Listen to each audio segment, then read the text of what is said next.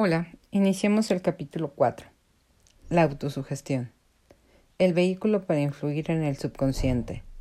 El tercer paso hacia la riqueza. Autosugestión es un término que se aplica a todas las sugestiones y a todos los estímulos administrados que alcanzan la propia mente a través de los cinco sentidos. Dicho de otro modo, la autosugestión es la sugestión de uno mismo es el agente de comunicación entre esa parte de la mente donde la parte consciente tiene lugar y aquella otra que sirve de asiento de la acción para el subconsciente. A través de los pensamientos dominantes que uno permite que permanezcan en la mente consciente, entre paréntesis, que estos pensamientos sean positivos o negativos no altera el mecanismo, se cierra el paréntesis, el principio de la autosugestión alcanza voluntariamente el subconsciente e influye por su intermedio en esos pensamientos. La naturaleza ha creado al hombre de tal manera que tenga control absoluto sobre el material que llega a su subconsciente, a través de los cinco sentidos, aunque esto no significa que deba interpretarse como una afirmación de que el hombre siempre ejerce ese control. En casi todos los casos no lo ejercita y ello explica por qué tanta gente vive en la pobreza. Recuerde lo que se ha dicho sobre la semejanza del subconsciente con un jardín fértil, en donde las hierbas crecen en abundancia si no se siembran semillas de las plantas deseables. La autosugestión es el agente de control a través del cual un individuo puede alimentar voluntariamente su subconsciente con pensamientos de naturaleza constructiva o por negligencia permitir que los pensamientos de naturaleza destructiva se infiltren en ese rico jardín de la mente. Vea y siente el dinero en sus manos. En los últimos seis pasos descritos en el capítulo sobre el deseo, usted ha recibido instrucciones para que lea en voz alta dos veces por día el enunciado escrito de su deseo de dinero y para que se vea y se sienta ya en posesión del mismo. Al seguir esas instrucciones, usted comunica el objeto de su deseo directamente a su subconsciente en un estado de fe absoluta. Mediante la repetición de este procedimiento, usted crea con su voluntad hábitos de pensamiento que son favorables a sus esfuerzos para transmutar el deseo en su equivalente monetario. Retrocede esos seis pasos que se describen en el capítulo 2 para releerlos con mucha atención antes de seguir adelante. Luego, entre paréntesis, cuando llegue a esta parte, se cierra el paréntesis, lea con atención las cuatro instrucciones para la organización de su equipo de trabajo que se describen en el capítulo sobre la planificación organizada. Al comparar esos dos conjuntos de instrucciones, usted se dará cuenta de que ambos se basan en el principio de la autosugestión. Recuerde, por lo tanto, cuando lea en voz alta el enunciado de su deseo, mediante el cual usted se empeña en desarrollar una conciencia del dinero, que la mera lectura de esas palabras no tendrá consecuencias, a menos que usted las funda con la emoción, con el sentido de sus palabras. Su subconsciente reconoce y actúa solo en los pensamientos que usted ha combinado con la emoción, con el sentimiento. Ese es un hecho importante como, como para garantizar la repetición prácticamente de cada capítulo, porque la falta de comprensión de eso es la razón principal de que la mayoría de la gente que trata de aplicar el principio de la autosugestión no logre los resultados deseados. Las palabras indiferentes, recitadas sin emoción, no influyen en el inconsciente. Usted no obtendrá resultados apreciables hasta que aprenda a llegar a su subconsciente con pensamientos o palabras habladas que hayan sido cargados con la emoción de la convicción. No se desanime si no puede controlar y dirigir sus emociones la primera vez que trate de hacerlo. Recuerde que no existe posibilidad de obtener algo por nada. Por mucho que quiera, no podrá engañarse. El precio de la capacidad para influir en su subconsciente es la perseverancia incansable en la aplicación de los principios que se describen aquí. Usted no podrá formarse esa capacidad deseada por un precio menor. Usted y solo usted debe decidir si la recompensa por la que se está esforzando, que es la conciencia del dinero, vale el precio que debe pagar por ella con su esfuerzo. Su habilidad para emplear el principio de la autosugestión dependerá, en gran medida, de su capacidad para concentrarse en un deseo dado hasta que ese deseo se convierta en una obsesión ardiente. ¿Cómo reforzar sus poderes de concentración? Cuando empiece a seguir las instrucciones de los seis pasos descritos en el segundo capítulo, será necesario que haga uso del principio de la concentración. Así pues, le ofreceremos sugerencias para que el uso de la concentración sea eficaz. Cuando empiece a ejecutar el primero de los seis pasos, cuyas instrucciones son determine la cantidad exacta de dinero que desea, mantenga el pensamiento concentrado en esa cantidad de deseo o fijada la atención en él, con los ojos cerrados hasta que de hecho pueda ver el aspecto físico del dinero.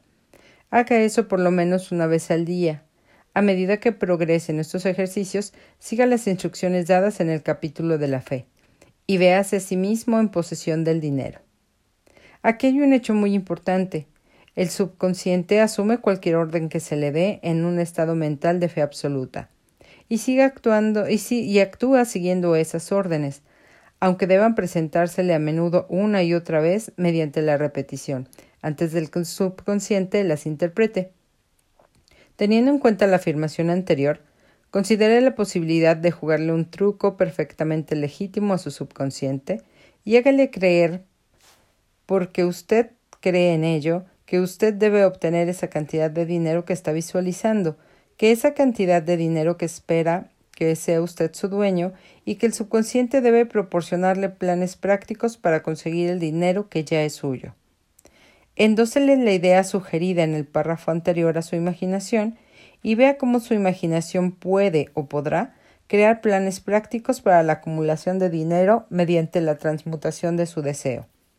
No espere un plan definido mediante el cual se propondrá intercambiar servicios o mercaderías a cambio del dinero que usted visualiza. En cambio, empiece a verse en posesión del dinero, esperando y exigiendo, mientras tanto, que su subconsciente le proporcione los planes que necesite. Esté alerta en espera de esos planes y pónganlos en acción inmediatamente cuando surjan. Cuando los planes aparezcan, destellarán en su mente a través del sexto sentido con la forma de una inspiración. Trátela con respeto y actúe según ella tan, tan pronto como la reciba. En el cuarto de los seis pasos, se le indica que cree un plan preciso para llevar a cabo su deseo y empiece de inmediato a poner ese plan en acción. Debe seguir esta instrucción de la manera descrita en el párrafo anterior. No confíe en la razón a la hora de crear su plan para acumular, acumular dinero a través de la transmutación del deseo.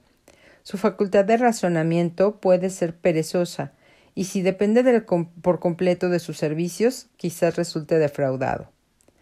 Al visualizar el dinero que se propone acumular con los ojos cerrados, véase a sí mismo prestando el servicio o proporcionando la mercadería que se propone dar a cambio de su dinero. Esto es importante. Seis pasos para estimular su subconsciente. Resumiremos ahora las instrucciones dadas en relación con los seis pasos del segundo capítulo y las combinaremos con los principios presentados en este. Primero, elige un sitio tranquilo, preferiblemente en la cama, por la noche, donde no vayan a distraerlo ni a interrumpirlo. Cierre los ojos y repite en voz alta, de manera que usted pueda oír sus propias palabras. El enunciado escrito de la cantidad de dinero que se propone acumular, el plazo para que esta acumulación y una descripción de los servicios o de las mercancías que pretende dar a cambio del dinero. Al ejecutar estas instrucciones, véase a sí mismo ya en posesión del dinero. Por ejemplo, suponga que se propone acumular cincuenta mil dólares para el primero de enero de dentro de cinco años, que se propone prestar servicios personales a cambio del dinero en carácter de vendedor. El enunciado escrito de su propósito deberá ser más o menos como el siguiente. El primer día de enero de 1900, bueno, fue cuando se escribió este libro en 1900, ok. Entonces le cambiaremos un poco. El primer día de enero del 2027 seré poseedor de cincuenta mil dólares, que influirán en mí en diversas sumas de tiempo de tiempo en tiempo durante ese lapso de cinco años. A cambio de ese dinero daré los servicios más eficientes de que soy capaz, girando la mayor cantidad posible y proporcionando la mejor calidad de servicios como vendedor de Aquí describe el servicio o la mercadería que se propone vender. Confío en que tendré la posesión de ese dinero. Mi fe es tan fuerte que puedo verlo ahora ante mis ojos. Puedo tocarlo con las manos. Ahora está esperando ser de mi propiedad en el momento y en la proporción en que yo proporcione el servicio que estoy dispuesto a dar a cambio por él. Espero un plan con el que, con el que acumular ese dinero y lo ejecutaré tan pronto como aparezca.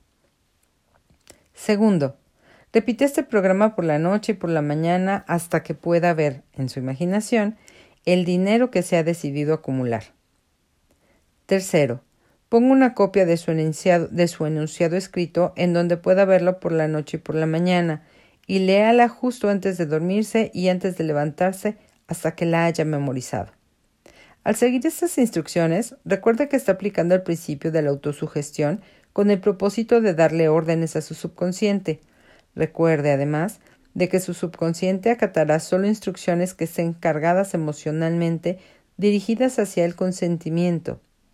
La fe es la más fuerte y productiva de las emociones. Siga las instrucciones del capítulo dedicado a ella. Al principio, esas instrucciones pueden parecer abstractas.